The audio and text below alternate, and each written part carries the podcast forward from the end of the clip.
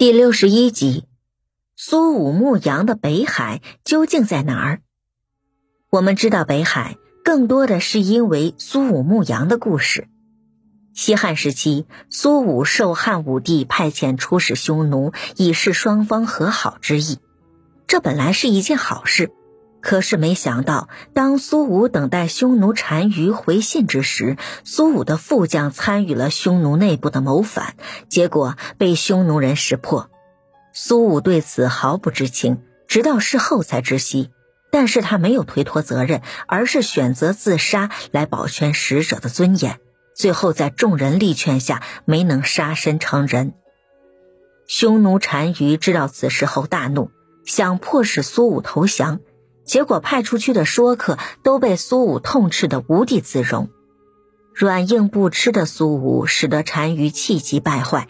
最后，单于想出了一个阴损的主意，他流放苏武到北海去牧羊，给他的羊羔全部是公羊，并下令，除非苏武让这些公羊生出小羊，才放他离开。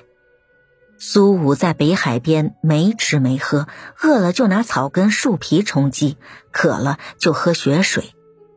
虽然生活艰难，但是苏武依然坚持民族气节，始终不投降。苏武在北海边上辛苦的牧羊十九年，直到匈奴投降后，才得以返回长安。这时他已经从初始时的中年人变为一个白发苍苍的老头。但是汉武帝赐给他的代表朝廷的荆节却依然带在身边。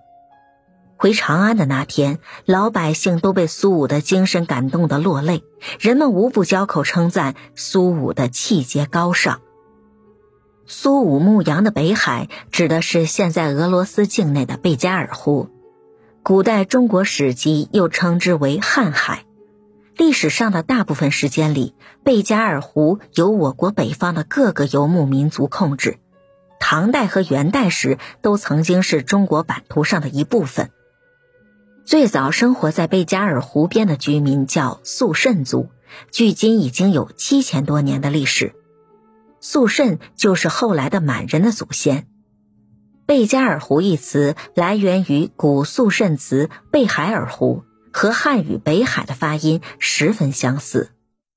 您刚才收听的是《地理名胜：中华文化十万个为什么》，同名图书由中华书局出版，演播：窗下佳人。